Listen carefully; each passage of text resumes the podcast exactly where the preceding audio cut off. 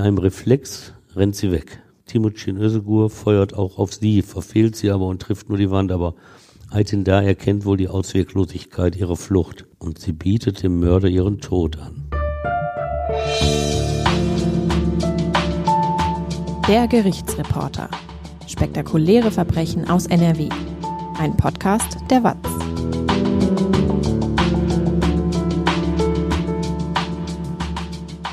Hallo und willkommen zum Podcast. Ich bin Brinja Bormann und bei mir ist Stefan Wette.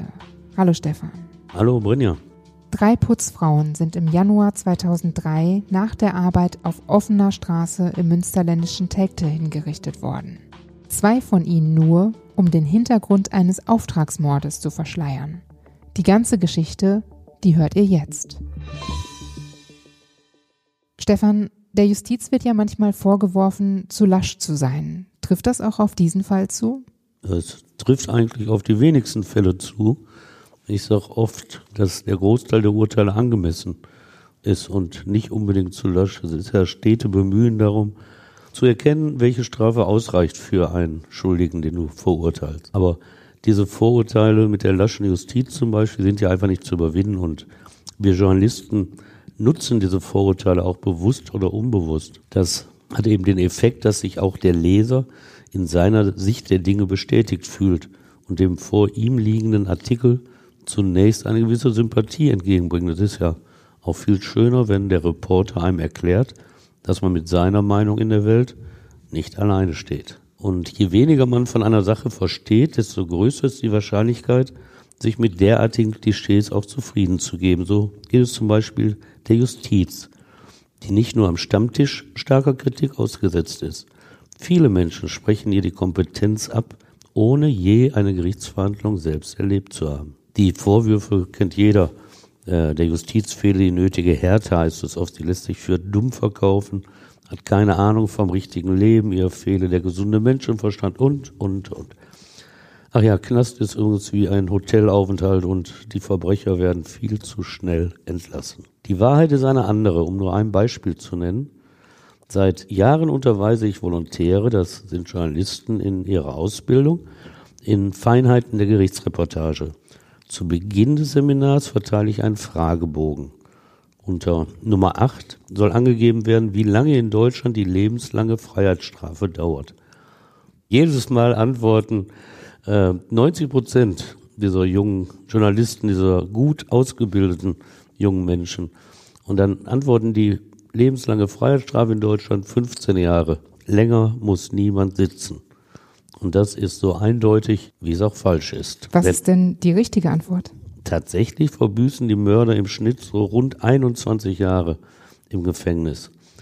15 Jahre ist nur der Termin, an dem sie zum ersten Mal einen Antrag auf Bewährung stellen können, dass sie also rauskommen. Also wenn du lebenslang kriegst, nach zehn Jahren kommst du nicht raus, darfst du nicht mal einen Antrag stellen, sondern frühestens nach 15 Jahren kannst du also rauskommen. Und einige haben sich tatsächlich gut benommen im Knast und man kann es verantworten, die rauszulassen. Aber andere sitzen länger, weil sie als gefährlich weiterhin gelten. Denk alleine die Gladbecker Geiselgangster, die sitzen, glaube ich, seit 1989, der eine zumindest. Der andere ist ja vor ein paar Jahren rausgekommen. Und wir hatten hier ja auch schon mal einen, der 48 Jahre gesessen hat. Also man kann da wirklich nicht sagen, dass das Vorurteil lasche Strafjustiz irgendwie zutrifft. Und ein anderes Vorurteil, das in dieser Folge eben auch nicht übereinstimmt, das ist das Klischee Kriminalität sei ein Problem der Großstädte. Der Putzfrauenmord von Telgte, der passt tatsächlich in jedes Hollywood-Szenario eines kriminellen Großstadtmilieus. Aber Telgte zählt eben nur 19.000 Einwohner.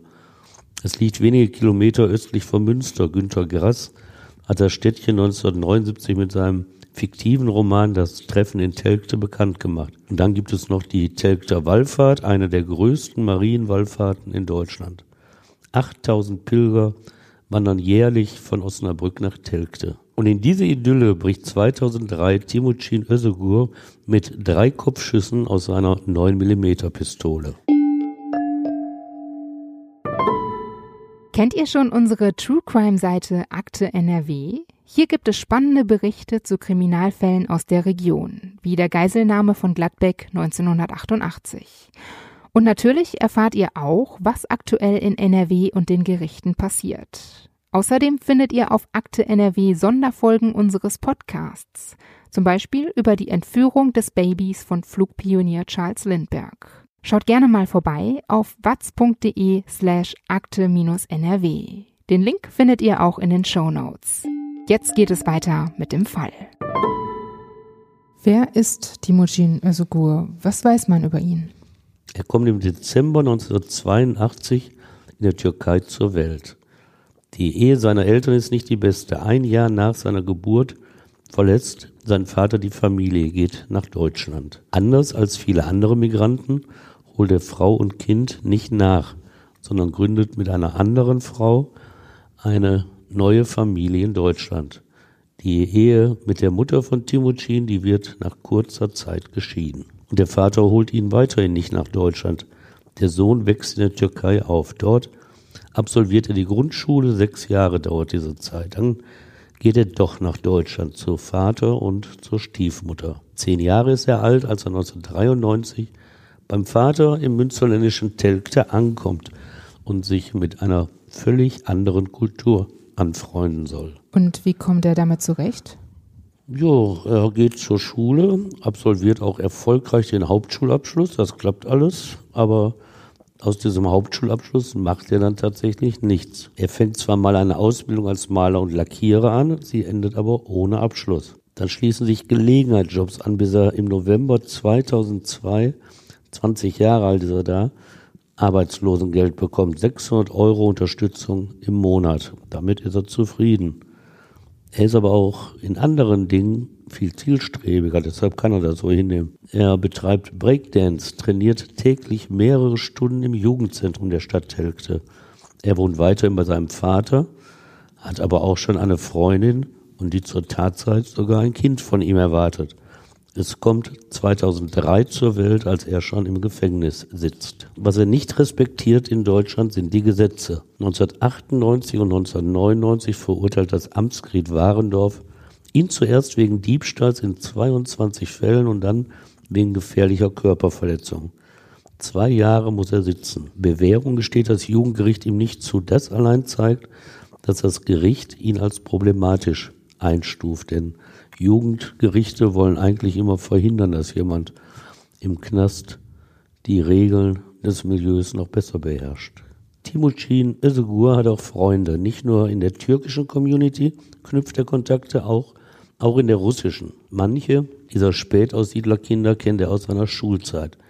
Im Umgang mit ihnen ist er diszipliniert. Er trinkt selten Alkohol und illegale Drogen, die konsumiert er gar nicht. Zu seinen Freunden zählt auch Hüseyin Dar, zehn Jahre älter als er. Der 31-Jährige lebt ebenfalls in Telgte. Sein Haushalt besteht aus Ehefrau, kleiner Tochter und seinen Eltern. Eigentlich eine recht bürgerliche Wohngemeinschaft. Hüseyin da ist aber unzufrieden mit diesem Leben. Er möchte an Geld kommen, an viel Geld. Und da entwickelt er die Idee, ein Krimineller zu werden. Zitat, in der Art der Mafia. In der Art der Mafia? So vertraut er das seinen Freunden an, was er vorhat.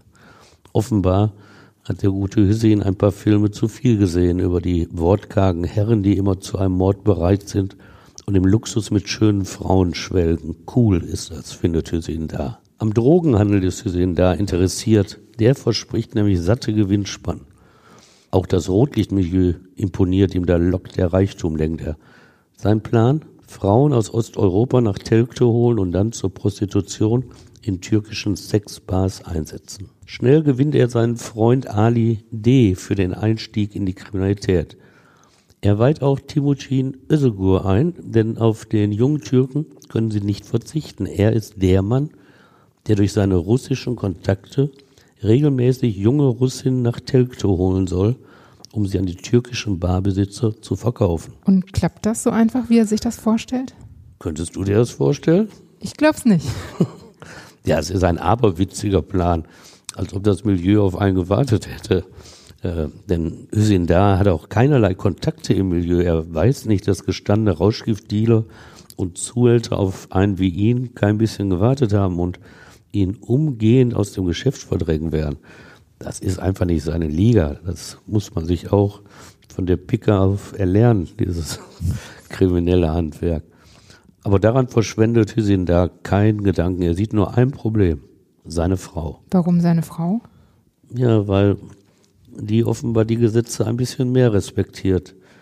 Sie lebt auch verantwortungsvoller. Aitin da, 30 Jahre alt, Mutter der gemeinsamen dreijährigen Tochter und zur Tatzeit im zweiten Monat schwanger, ist zwar dem, was heißt zwar, sie ist im traditionellen türkischen Milieu verhaftet. Vielleicht ist das auch gedrängt durch ihren Mann oder die Schwiegereltern. Aber im Gegensatz zu ihm geht sie einer festen Arbeit nach. Sie putzt mit zwei deutschen Arbeitskolleginnen jeden Abend in einem Fitnessclub. Dieser Arbeit darf sie nachgehen. Ansonsten ist es ihr nur erlaubt, in Begleitung ihres Mannes oder der Schwiegereltern das Haus zu verlassen. Das alles ist ja kein Problem für Hüseyin. Aber Hüseyin da kennt seine Frau. Sie wird seinen Weg ins kriminelle Milieu verhindern wollen. Da ist er sicher. Einerseits respektiert sie das Gesetz, andererseits wird dieses Geschäft ihr auch zu gefährlich erscheinen. Und so richtig passt es auch nicht in seine Vorstellung, sie an der Seite zu wissen, wenn er sich mit schönen jungen Frauen umgibt. Warum lässt er sich denn da nicht scheiden? Ja, das ist auch wieder so gut. Denn da werden sich schon seine Eltern gegen sperren, überlegt er. Denn in den türkischen Kreisen, in denen sie verkehren, ist eine solche Trennung undenkbar. Er ist sich auch sicher, dass bei einer Scheidung die Eltern seiner Frau kein Verständnis für die Trennung aufbringen werden. Die stufte er übrigens als noch gefährlicher ein als seine eigenen Eltern. Er glaubt, sie würden ihm in diesem Fall nach dem Leben trachten. Was sind das für Kriminelle, denke ich mir, die nicht einmal ihre Eltern oder Schwiegereltern im Griff haben. Und die wollen im Milieu Karriere machen. Hüseyin da muss nicht lange überlegen. Er sieht nur einen Ausweg, nur eine Möglichkeit, ins kriminelle Geschäft einzusteigen. Ayten da, Ehefrau und Mutter seiner Tochter, muss weg. Dass sie wieder schwanger ist, weiß er. Aber das ändert nichts an seinem Entschluss. Dann stirbt sein ungeborenes Kind eben auch. Das macht ihm nichts. Das macht ihm nichts. Weil im Milieu muss man über Leichen gehen. Die Zeit drängt, denn Hüseyin da hat im Sommer 2002, also ein halbes Jahr vor der Tat, eine andere Frau kennengelernt. Für diese Frau hat er eine Wohnung angemietet, trifft sich dort regelmäßig mit ihr zum Sex. Das kostet Geld, auch deshalb plant er, ein Schwerverbrecher zu werden. Es ist schwierig, die sexuelle Beziehung zu dieser Polin vor seiner Familie geheim zu halten. Einfacher ist es bestimmt, wenn er Witwer wäre. Man muss sich diese Beziehung nicht romantisch als Ausnahmesituation vorstellen, schon vorher pflegte Hüseyin da außereheliche Beziehungen. Aber das Verhältnis mit der Polin beeindruckte ihn weit stärker als die vorherigen. Deshalb fragte er bereits im Sommer 2002 seinen Freund Ali D., ob dieser wohl bereit sei, für 20.000 Euro einen Menschen umzubringen. Nein, sagte Ali D., das könne er sich nicht vorstellen. Erst danach hatten sie den Einstieg ins kriminelle Milieu geplant, wollten, wie die Mafia arbeiten und an das große Geld kommen. Das konnte Ali D. sich dann durchaus vorstellen. Von der Idee, einen Menschen umzubringen, bis zur Vollendung dieser Idee ist es ein weiter Weg. Zum Glück gilt es zunächst, eine sehr hohe Hemmschwelle zu überwinden. Daran werden wohl 99 Prozent aller Menschen scheitern, die mal den Gedanken hatten, den oder die bringe ich um. Hüsin da hatte seine Probleme, die Tat selbst auszuführen. Es ist ja auch nicht schön, beim Schuss in die Augen der Mutter seiner Tochter zu blicken. Nach dem Mord an seiner Frau erzählt Hüseyin da dem Polizeibeamten eine Geschichte. Er habe längere Zeit nach einem Killer gesucht. Zunächst habe ein Freund erklärt, er werde die Ehefrau mit einem Baseballschläger töten. Dazu kam es nicht, weil dieser Freund, der es ja machen wollte, zur fraglichen Tatzeit unabkömmlich war. Er musste ins Gefängnis, weil er wegen einer nicht bezahlten Geldstrafe einige Tage sitzen sollte.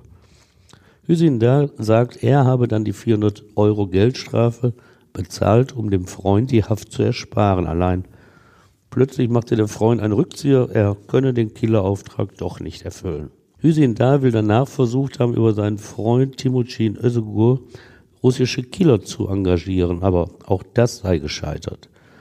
Erst da besann er sich auf den Kern seiner kriminellen Bande.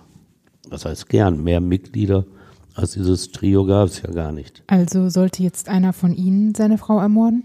Genau. Zunächst fragt er seinen Freund Ali D., ob der nicht morden wolle. Der hatte ja schon mal abgelehnt und auch jetzt lässt sich der 24-Jährige auf gar keine Diskussion ein und lehnt das wieder strikt ab. Da bleibt nur noch Timucin Özögur, der Mann, der die Russinnen für die Prostitution besorgen soll. Aber der 21-Jährige gibt sich zunächst auch sehr zurückhaltend. Gemeinsam überlegen sie aber, wie der Plan ausgeführt werden soll, ohne dass der Verdacht auf den Ehemann und seine Freunde fallen wird. Sie sind ja nicht doof, sagen sich diese möchte gern Mafiosi, denn sie wissen, dass die Polizei zuerst im persönlichen Umfeld eines Mordopfers suchen wird. Was also tun? Es entsteht tatsächlich die Idee eines Sprengstoffanschlags. Aber wie kommt man an eine Bombe? Wie soll man sie zünden? Die gibt's ja nicht in Telk auf dem Wochenmarkt. Zum Glück nicht. Ja. Also muss doch einer von ihnen den Mut aufbringen, die Ehefrau zu erschießen. Hüsin da drängt immer mehr. Meine Frau muss weg, sagt er, so erinnern sich seine Komplizen. Schließlich habe er Timucin Özgur ein Angebot gemacht, das dieser letztlich nicht ablehnte. Wie sah das aus? 5000 Euro Kilohonorar will Hüseyin da dem 21-Jährigen im Erfolgsfall zahlen. Außerdem verspricht er ihm, ihn verantwortlich in die kriminellen Geschäfte einzubinden. Hüseyin da will nicht nur mit Frauen und Drogen handeln, er plant auch, selbst eine Bar zu eröffnen. Dort will er Timucin Özgur als Türsteher beschäftigen.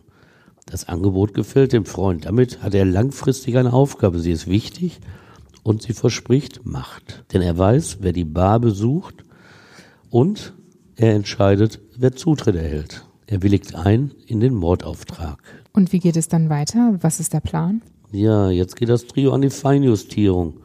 Es soll alles vermieden werden, dass der Verdacht auf Hüseyin da fällt. Deshalb soll sie nicht zu Hause getötet werden. Die günstigste Gelegenheit wird sein, wenn sie gegen Mitternacht ihre Putzarbeit in dem Telkter Fitnessclub beendet hat und auf die Straße tritt. Aber da sind doch die zwei Kolleginnen an ihrer Seite, wendet einer der angehenden Berufsverbrecher ein. Perfekt, sagt ein anderer. Wenn die auch ermordet werden, kommt keiner darauf, dass allein die Ehefrau das Ziel des Anschlags war. Ungeheuerlich, dass aus diesem Kalkül der Entschluss entsteht, so nebenbei auch diese zwei Menschenleben auszulöschen. Fast wie im Videospiel. Peng, tot, Punkte eingesackt, weiter. Mal ebenso. Mal ebenso, aber es ist eben kein Computerspiel. Es ist die Realität, in der diese drei Männer sich anmaßen, als Herr über Leben und Tod Existenzen zu vernichten, Angehörige in tiefes Leid zu stürzen, Ehemännern die Frau und Kindern die Mutter zu nehmen. Timucin Özögur bereitet sich Ende Januar 2003 auf seinen Job vor. Denn mehr ist es ja nicht, redet er sich ein. Ein Job? Bislang hat er Fahrräder geklaut, danach auch Autos. Jugendlicher hat er ausgeraubt und bei Schlägerei mitgemacht. Jetzt also ein Mord, ein Dreifachmord. Wie will er den durchführen? Ja, da lässt er sich ein bisschen anleiten von Hüseyin Da, der, der der Kopf dieser Dreierbande ist und eine Strategie entwickelt hat. Die besteht darin, dass Hüseyin Da für 1100 Euro eine Pistole erwirbt.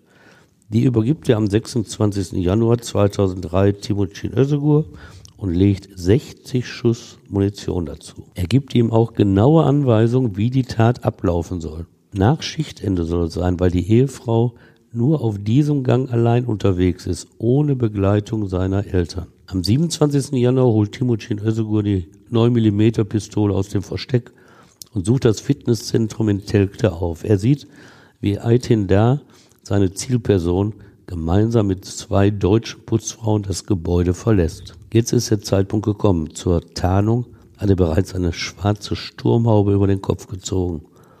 Aber er verweigert den Schritt zu den Frauen. Später erzählt er, durch Passanten in der Nähe habe er sich gestört gefühlt. Noch später in der Verhandlung vor Gericht, da gibt er an, er habe Hemmung gehabt, sich nicht überwinden können. Also wurde an dem Abend nichts aus dem Mord?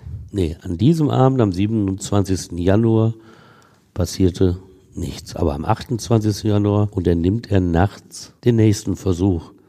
Hüssein da hat ihn wieder bedrängt, hat deutlich gesagt, alle Frauen müssen weg. 20 Minuten lang wartet Timucin, wieder maskiert, in einer dunklen Ecke auf einem Parkplatz. Dann verlassen die drei Frauen das Fitnesscenter. Sie haben für diesen Abend ihre feste Arbeit erledigt. Anders als Timucin Özgur, der davon nichts hält und lieber Arbeitslosengeld kassiert und 5000 Euro schwarz für diesen Nebenjob. Aytin Da ist mit ihren 30 Jahren die jüngste unter den drei Putzfrauen. 34 und 39 Jahre alt sind die beiden anderen. Alle sind Mütter, haben insgesamt fünf Kinder. Mit solchen Gedanken hält sich ein Timucin Özgur natürlich nicht auf. Er hat ja einen Auftrag zu erfüllen.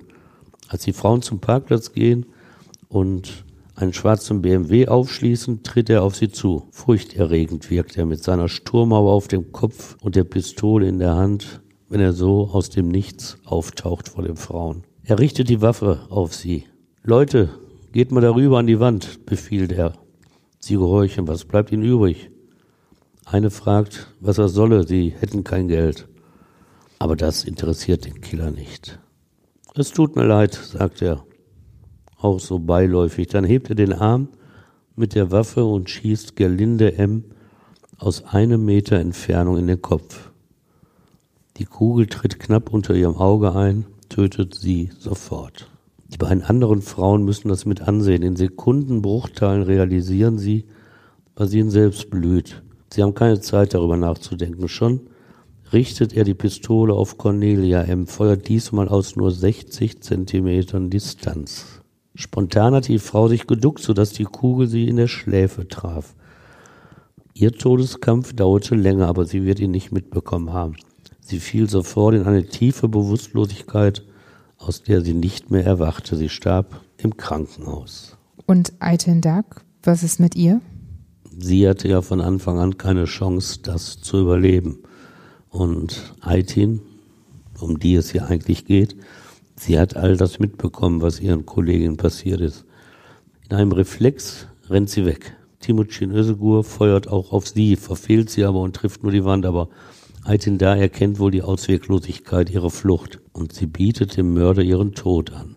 Ein Sekundenentschluss, rational gar nicht nachzuvollziehen.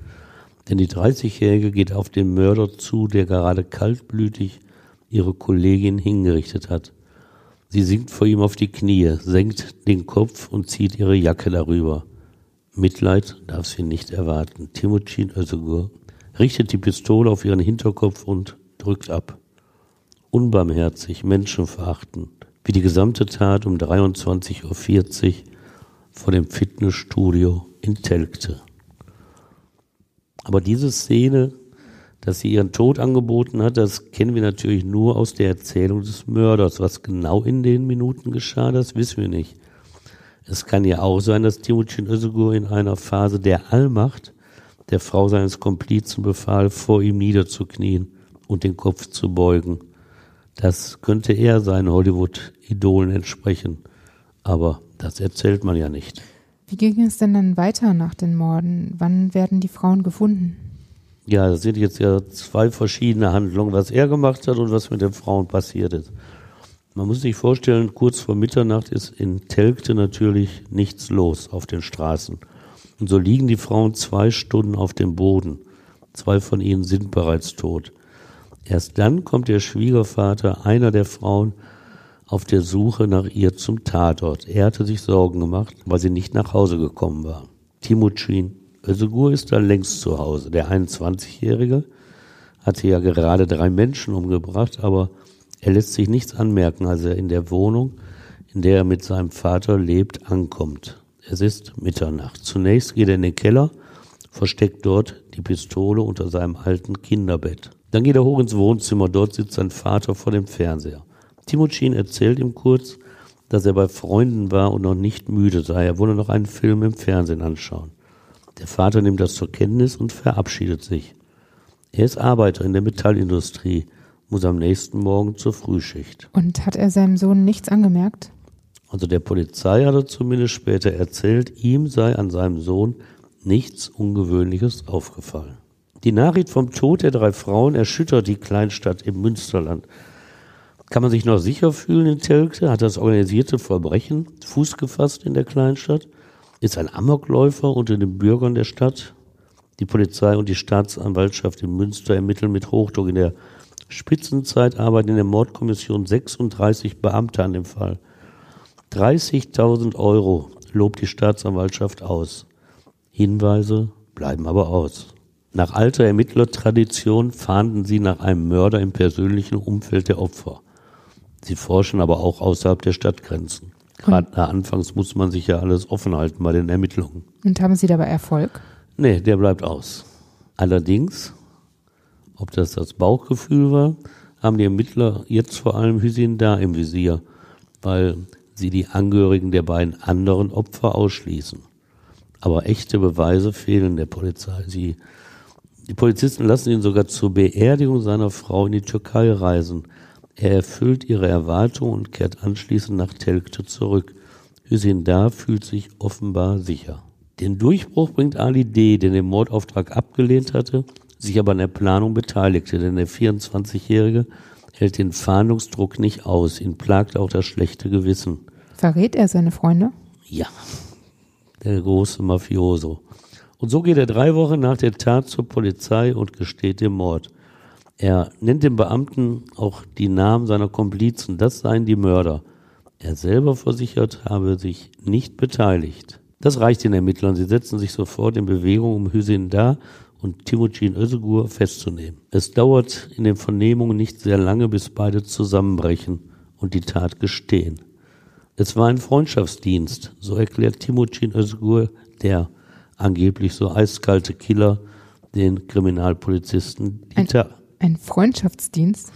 Ein Freundschaftsdienst. Dem Beamten bleibt haften, dass der gepflegt wirkende junge Mann während der Vernehmung aufsteht und ans Waschbecken tritt. Mit einem Blick in den darüber hängenden Spiegel ordnet er seine Frisur. Sie kritisieren ihn nicht dafür, er soll sich wohlfühlen, damit er möglichst viel redet. Deshalb gibt es für ihn auch Schokoriegel und Coca-Cola. Das bleibt also übrig von drei Schwerverbrechern, die sich aufgemacht hatten, eine Bande zu gründen. Nicht einmal die Omerta, das Gesetz des Schweigens in Mafia-Clans, halten sie ein. Und dafür, für diese dumme Idee, mussten drei schuldlose Frauen ihr Leben lassen. Erste Ermittlungsergebnisse werden veröffentlicht und erreichen eine entsetzte Öffentlichkeit. Wolfgang Schwer, Sprecher der Staatsanwaltschaft Münster, lässt ahnen, dass der Dreifachmord auch für ihn keine Routine ist. Zitat, man kann von einer Hinrichtung sprechen. Das Motiv steht in keiner Relation zur Schwere der Tat. Am 26. Juni 2003 beginnt vor dem Münsteraner Schwurgericht der Strafprozess gegen das Trio Hüseyin Da und Timucin Özgur müssen sich wegen Mordes verantworten. Ali D. lediglich wegen Beihilfe zum Mord. Im Saal 23 des Landgerichtes ist es auch im Zuhörerbereich voll. Angehörige der Opfer sitzen dort, aber auch Verwandte und Freunde der Angeklagten. Deutlich ist die Ablehnung zwischen beiden Gruppen zu spüren. Wie geben sich denn die Angeklagten? Sie geben sich reumütig, wollen die Stimmung nicht anheizen. Mit gesenkten Köpfen sitzen sie auf der Anklagebank zwischen den Verteidigern. Zwölf Verhandlungstage hat Richter Franz Berde, der Vorsitzende der Kammer, angesetzt. Gleich zu Beginn stellen die Verteidiger des Todesschützen die gesamte Verhandlung in Frage. Rechtsanwalt Hans Reinhardt rügt für den 21-Jährigen, dass das Gericht nicht zuständig sei für dieses Verfahren. Warum nicht? Timocin Özgur sei nämlich nicht, wie im Pass vermerkt, am 26. Dezember 1981 zur Welt gekommen, sondern ein Jahr später. Timocin habe sich um ein Jahr älter gemacht, damit er früher seinen Wehrdienst antreten könne begründet der Anwalt diese Fälschung. Dessen in der Türkei lebende Mutter werde dies bestätigen, versichert er. Er spricht auch von einem ärztlichen Gutachten, das die Jugend des Angeklagten beweisen werde. Die Zielrichtung des Antrags ist klar. Timucin hatte einen Monat und zwei Tage nach seinem 21. Geburtstag drei Frauen ermordet. Damit hatte er sich ohne jeden Spielraum dem Erwachsenenstrafrecht zu stellen. Das bedeutet bei einer Verurteilung eine lebenslange Freiheitsstrafe mit etwas Pech zusätzlich die Feststellung der besonderen Schwere der Schuld. Eine lange Zeit in Unfreiheit stand bevor und nur weil er gerade 21 geworden war. Beim Erfolg hätte der Antrag des Verteidigers für Timucin Özgur grandiose Perspektiven eröffnet. Als Heranwachsender gab es dann für ihn die Chance, wegen Reifeverzögerung als Jugendlicher eingestuft zu werden – Verteidiger Hans Reinhardt unterfütterte diese Strategie, charakterisierte seinen Mandanten als einen, Zitat, unreifen Halbstarken. Denn als Jugendlicher wäre er nach dem Jugendstrafrecht zu verurteilen gewesen, Höchststrafe dann zehn Jahre Gefängnis. Eine verlockende Aussicht. Und wie reagiert das Gericht darauf? Ja, das Schwurgericht lehnte den Antrag ab, weil in den Registern des türkischen Staates, da steht eben der 26. Dezember 1981 als Geburtstag drin. Das ist so dokumentiert und da traut man offenbar dem türkischen Registerwesen, vermutlich völlig zu Recht. In der Revision zum Bundesgerichtshof hat nach dem Urteil der Anwalt diese Entscheidung noch einmal gerügt, auch ohne Erfolg. Und so beginnt der Prozess ganz ruhig und sachlich mit Geständnissen, nachdem die Altersfrage geklärt worden ist. Was erzählen die Angeklagten? Hüsin Da, der Anstifter, die treibende Kraft, der legt über seine Verteidiger ein Geständnis ab. In vollem Umfang bestätigt er die Vorwürfe der Anklage räumt seine verhängnisvolle Rolle ein. Er zeigt Reue in dieser Erklärung. Er habe großes Unglück über die Familien gebracht, sagt er, und bekräftigt, das tut mir leid. Große Worte wählt er. Meine Schuld steht bis an mein Lebensende fest. Ganz ehrlich ist er nicht, er könne keine Erklärung finden für diese Tat. Und schließlich die pathetische Aussage, ich fühle mich vor Gott schuldig dass er mit Gott eine Beziehung eingegangen war, hatte sich angesichts dieser Tat bis zu diesem Zeitpunkt eigentlich niemandem erschlossen. Der Todesschütze Timucin Özgur bestätigt ebenfalls, was ihm die Staatsanwaltschaft vorwirft. Er gesteht auch, dass von Anfang an die zwei unbeteiligten Frauen sterben mussten. Zitat, sonst wäre sofort klar gewesen, dass der Ehemann der Täter war. Ali D. räumt seine Beteiligung auch ein, ja, er habe im Vorfeld von dem geplanten Blutbad gehört, er habe aber den Mordauftrag selbst abgelehnt, betont er.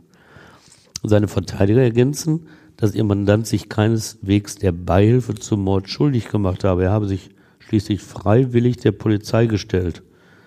Auch das findet beim Gericht keine Zustimmung. Die Verhandlung verläuft nach Plan. Es gibt keine Überraschungen. Die drei Angeklagten gelten als voll schuldfähig. So verwundert es niemanden, dass das Münsteraner Schwurgericht die drei am 1. August 2013 schuldig spricht. Welche Strafen bekommen sie? Ali D. bekommt acht Jahre Gefängnis wegen Beihilfe. Hüsin Da und Timucin Özgur erhalten dagegen jeweils lebenslange Gefängnisstrafen wegen Mordes. Richter Franz Berding spricht von einer Hinrichtung auf offener Straße. Die Morde, ihre Ausführung und die Motive der Täter stehen nach Ansicht der fünf Richter sittlich auf tiefstem Niveau. Der Mord, das mal eben zu erklären, ist im deutschen Strafrecht nichts anderes als ein Totschlag mit besonderen Merkmalen. Diese Merkmale, die sind im Paragraphen 211 des Strafgesetzbuches ausdrücklich festgeschrieben. Gleich drei dieser Mordmerkmale sieht das Gericht als erfüllt an bei Timucin Özgur. Einmal hat er heimtückisch gehandelt. Klar, die Frauen hatten mit seinem Anschlag nicht rechnen können. Aufgelauert hatte er den arg und wehrlosen Opfern. Habgier war auch sein Motiv. Habgier ist auch ein Mordmerkmal. Denn es kam ihm auf die 5000 Euro und die spätere Beschäftigung als Türsteher an. Und das dritte Mordmerkmal, er schoss aus niedrigen Beweggründen, sagt das Gericht. Darüber muss kein weiteres Wort verloren werden, warum das Gericht zu dieser Wertung kam. Alle drei Angeklagten müssen also ins Gefängnis. Wie führen sie sich denn da? Ja, ich will es jetzt exemplarisch eigentlich nur bei Timucin Özgur anführen, weil da sieht man, dass vielleicht die Einsicht nicht ganz so über ihn gekommen ist. In den Gefängnissen, in denen er seit 2003 seine Strafe verbüßt, gilt er als sehr problematischer Insatz. Die Beamten stufen ihn als, Zitat, schwierigen und äußerst undurchsichtigen Gefangenen ein. Sein Auftreten gegenüber dem Personal wirke, Zitat, bedrohlich und überheblich. So heißt es in einem Beschluss des Landgerichtes Kleve vom 11. Mai 2017. Dessen Strafvollstreckungskammer hatte nämlich über den Antrag von Timothin zu entscheiden, nach 15 Jahren Haft vorzeitig auf Bewährung entlassen zu werden. Diesen Wunsch lehnten die Richter ab. In den ersten Jahren seiner Haftzeit kommt es mehrfach zu Straf- oder Disziplinarverfahren wegen körperlicher Auseinandersetzung mit anderen Häftlingen. Am 17. September 2012 folgt ein weiteres Disziplinarverfahren wegen verbotener Gegenstände in seinem Besitz. Was war passiert? Seine Zelle war kontrolliert worden und dabei eine Ausgabe von Hitlers Mein Kampf in türkischer Sprache entdeckt worden. Außerdem Literatur über eine muslimische Einheit der SS. Weitere Gegenstände wiesen ihn als Mitglied der rechtsnationalistischen türkischen Organisation der Grauen Wölfe aus. Nach dieser Haftkontrolle entwickelte Özgur massive Hassgefühle gegen die Beamten, die seine Zelle durchsucht hatten. Wieder einmal wurde er deshalb verlegt, diesmal von Werl nach Willig. In allen Gefängnissen, die ihn aufgenommen hatten, gab es ähnliche Beschreibungen seiner Person in all diesen Jahren. Er sei, Zitat, nicht immer einfach, impulsiv und zeitweise uneinsichtig. Ab 2014 stellen die Beamten eine Verhaltensänderung fest. Er gilt jetzt als zurückgezogen und überwiegend umgänglich, so formulieren sie das. Selten äußere Wünsche, falls doch, allerdings sehr fordernd. Kontakte nach außen hat er kaum noch. 2013 beantragt er, in seine Heimat Türkei abgeschoben zu werden. Die Staatsanwaltschaft lehnt das ab. Sie verweist auf seine, Zitat, unaufgearbeitete Gewaltproblematik.